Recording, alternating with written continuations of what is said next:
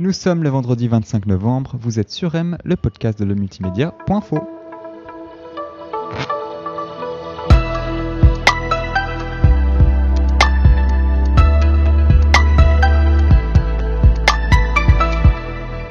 Bonjour Charles Nouveau. Bonjour. Charles Nouveau, tu as 32 ans, tu es suisse pour les Suisses et euh, sous certains sous certains versants français pour certains de nos amis français. Alors vois pas là Entre de autres, ouais. vois pas, vois pas là de lèse-majesté, euh, prends-le plutôt comme un compliment, c'est-à-dire que tes talents intéressent même au-delà de la frontière. Ouais. Bon, on te voit parfois avec un maillot bleu floqué d'un coq, mais aussi avec un chapeau harlequin qui arbore la croix blanche.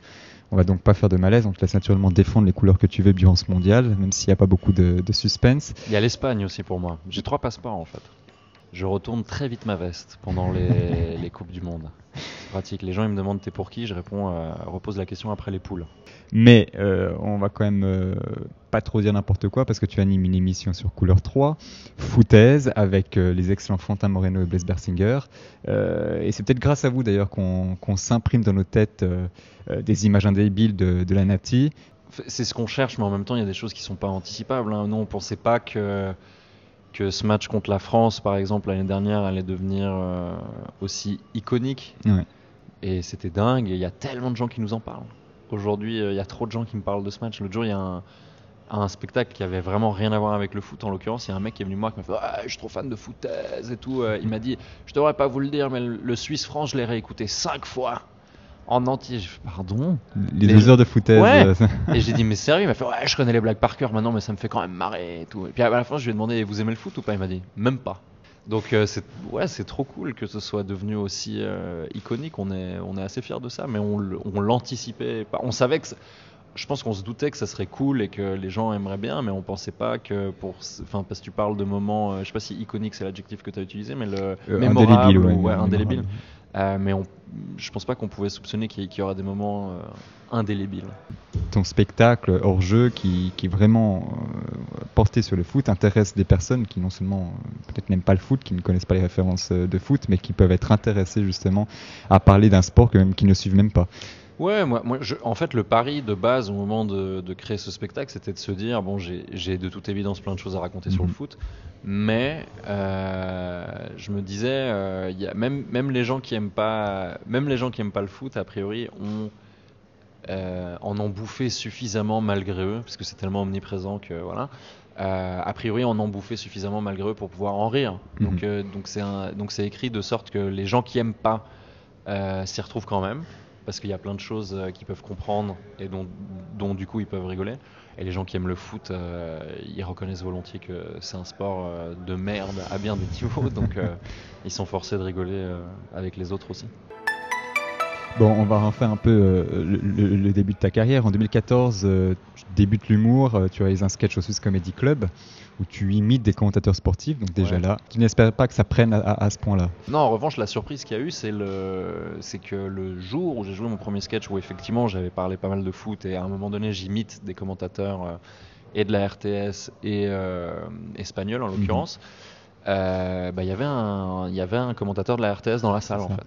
Et, le, et dans la foulée, ils m'ont proposé de faire des, des tests et entre temps, bah, je suis devenu commentateur de foot euh, pour de vrai à, à Téléclub. Donc ouais, ça c'était assez insoupçonnable comme. euh, comme euh, moment de carrière, je pense. Mais en fin de compte, je pense que c'était un peu un rêve de gosse. D'ailleurs, quand moi je me rappelle quand je jouais au foot en, en junior, mes, mes potes ils faisaient des parties de FIFA et des fois on faisait ça, ils coupaient le son et je commentais les matchs. Et euh, enfin, ça me faisait marrer, tu vois. Puis c'est marrant des années plus Pour tard. qui n'a pas fait ça? Ouais, je, ouais. Et puis aujourd'hui, tout ça, ça se retrouve dans mon spectacle sur le foot, ouais, effectivement. Ouais. Qui est en tournée en ce moment dans toute la Suisse romande. Jeu. voilà. Voilà, exactement. Bon, il tourne depuis 2019. Hein. Ouais, Donc même, a- un peu avant, mais le... parce que ça, ça avait commencé pour le mondial 2018. Ouais. Mais, euh, mais entre temps, voilà, le spectacle a, a changé parce que moi j'ai changé, Mhm. parce que au fur et à mesure, tu enlèves les trucs qui marchent moins bien, tu rajoutes des trucs qui marchent mieux. Et puis en plus de ça, bah voilà, on a une Coupe du Monde quand même euh, critiquable à bien des points de vue, mais en tout cas euh, iconique, qui est en train d'avoir lieu en ce moment. Et, euh, et donc forcément, à mesure qu'elle avance, euh, bah, j'inclus des choses euh, Ouais. qui concernent cette Coupe du Monde qu'on est en train de vivre. Et puis tu rentres sur scène, je pense que c'était peut-être euh, une, un- je sais pas dire un rêve, mais une image que tu t'es faite peut-être jeune. Tu rentres sur scène sur Zadok de Priest. Pardon? Sur ça. Ça te dit quelque chose? Ressemble un peu à la musique de la Ligue des Champions, mais c'est pas ça.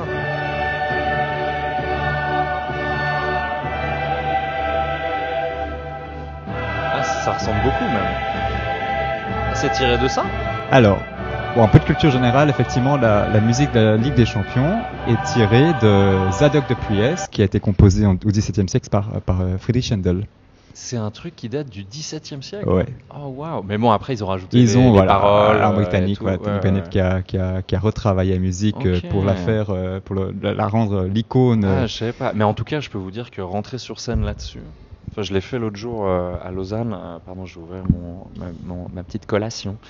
Euh, je l'ai fait l'autre jour à, à Lausanne. Tu rentres à Beaulieu en plus, donc dans une salle qui claque. Tu rentres sur scène euh, dans une belle salle comme ça, bien illuminée avec des les fauteuils en velours rouge, les dorures et tout, et tu rentres sur la musique de la Ligue des Champions. Putain, t'as l'impression d'être le roi du monde. Je te promets, c'est extraordinaire. J'ai, en fait, là, j'en suis arrivé au point où même dans mon autre spectacle qui parle pas du tout de foot, j'ai un peu envie de rentrer sur scène avec la musique de la Ligue des Champions. Donc c'était un rêve, on peut le dire. Ouais, bah, je mais je me, mais je me, mais je le savais pas. Ouais. Enfin, mais maintenant, mais maintenant que je le fais, euh, je te dis, je- ça devrait. Est-ce qu'il y, a- est-ce qu'il y a une meilleure entrée sur scène que- qu'avec ça? C'est difficile, ça. je trouve. Bon, on va pas parler que de foot. euh, L'idée, c'est aussi de parler de ton actualité. Bon, même si footès, Ah, c'est mon partie de actualité, actualité, c'est le foot. mais, euh, mais ce soir, il y a quand même un gala. où Il n'y a pas que, Tout à fait. il y a pas que du foot.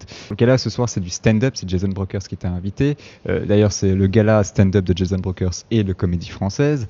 Euh, pour toi, le stand-up euh, version américaine, la comédie, tout ça, c'est quelque chose qui te parle depuis toujours, j'ai l'impression. Bah en fait, j'ai j'ai la, la chance d'être euh, anglophone depuis longtemps, parce qu'on m'a mis, mais j'ai vraiment zéro mérite, hein, mais c'est juste que quand j'avais, euh, on m'a foutu dans des écoles internationales quand j'avais genre 5 ans, donc euh, très vite je, parlais, euh, je parlais anglais, et donc très rapidement, euh, surtout avec euh, l'avènement d'Internet qui a lieu donc euh, pendant euh, ma petite enfance quelque part, bah je je découvre euh, des entertainers euh, américains et britanniques et je commence à, pendant mon adolescence, à regarder pas mal de, stand-up, effectivement, sans jamais en faire. Et puis j'ai jamais fait de théâtre ou de, trucs comme ça, mais, euh, mais ça me parlait pas mal.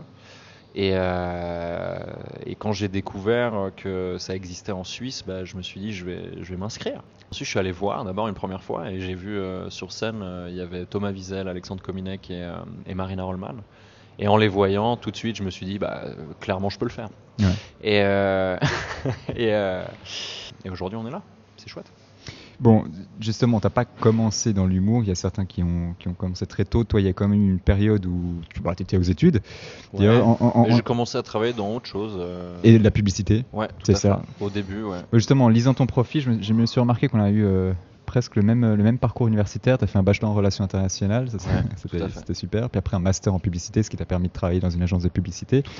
Et puis euh, bon, ensuite, tu décides de, chan- de changer de voie d'une certaine Ouais, bah, manière. j'avais j'avais commencé hein, à travailler dans, dans la pub et puis j'avais des, des petits mandats et tout. Et, euh, et puis voilà, j'ai, même après avoir commencé à faire du stand-up, euh, j'ai été engagé par une agence et tout. Mais en fait, rapidement, j'ai eu la chance d'avoir euh, des, opportunités dans l'humour euh, en Suisse. Non pas que c'était un milieu énorme, particulièrement en plus quand, j'ai commencé. Mais j'ai commencé ouais, avec, à coécrire des, des chroniques avec Marina Rollman sur, sur Couleur 3. Et puis j'étais, euh, j'ai été pris dans, dans l'agence à l'époque sur, euh, sur la première. Donc petit à petit, je commençais à. C'était pas des milliers des cents, mais je commençais à gagner de l'argent avec, euh, avec les blagues. Et donc au bout d'un moment, j'avais, entre guillemets, plus besoin de faire de la pub. Même si j'ai continué d'en faire un peu à côté. Et puis aujourd'hui, et encore aujourd'hui d'ailleurs, ça m'arrive de, prendre euh, des, mandats, mais je suis, euh, j'ai le bonheur de pouvoir être euh, infiniment plus regardant sur ce que je prends, vu que j'en ai entre guillemets plus besoin, quoi. Bon, puis après, il y a le moment où tu pars à Paris, et puis où ça prend encore un peu plus, parce qu'à Paris, la mecque de l'humour, c'est vraiment. Euh, c'est- pas facile d'y entrer en tant que Suisse, mais quand on y est, bah, ça, ça donne un gros coup de pouce. Ouais, pff, je sais pas si c'est un coup de pouce, hein, parce que franchement, il y a qu'à voir. Il y a Society qui a fait un article euh, sur l'humour en France euh, récemment et qui, qui- qui dresse un portrait assez euh, morose de ce que c'est la scène euh, humoristique euh, Euh, à Paris parce qu'il y a beaucoup de, il y a beaucoup de gens dépressifs, il y a beaucoup de, il y a beaucoup de compétition, il y a beaucoup de, c'est effectivement c'est pas facile quoi, c'est un peu, c'est un peu une jungle. Mais moi ma logique en y allant c'était de me dire bah voilà quoi, surtout au moment où j'ai démarré, on pouvait faire, euh, tu pouvais jouer, euh, aller six fois dans le mois en Suisse et pas tout dans la même ville. Mhm. Alors que moi à Paris il y a des soirs où je joue cinq fois le même soir. Donc euh, la logique au début c'était vraiment de se dire moi je veux je veux devenir meilleur, je veux voir à quel point euh, euh, je peux le, le devenir et, euh, et donc donc allons à- va à Paris te frotter au meilleur quoi. Aujourd'hui, tu es bien installé. Ouais ouais ouais. Aujourd'hui je fais partie des meilleurs, on peut le dire. Voilà. non euh, c'est oui oui c'est c'est Non, cool. le, Bah, le pari a tu- été réussi, c'est ça que je veux dire. Oui, oui, tout à fait. On, tu- au, au bout d'un moment, bah, à force de faire les différents comedy clubs, tu, tu, les, les gens te voient, et les, enfin, c'est-à-dire les, les décideurs, disons, mhm. Te voient et puis voient que tu fonctionnes bien et que, et que donc tu n'es pas, tu n'es pas un risque s'ils te programment.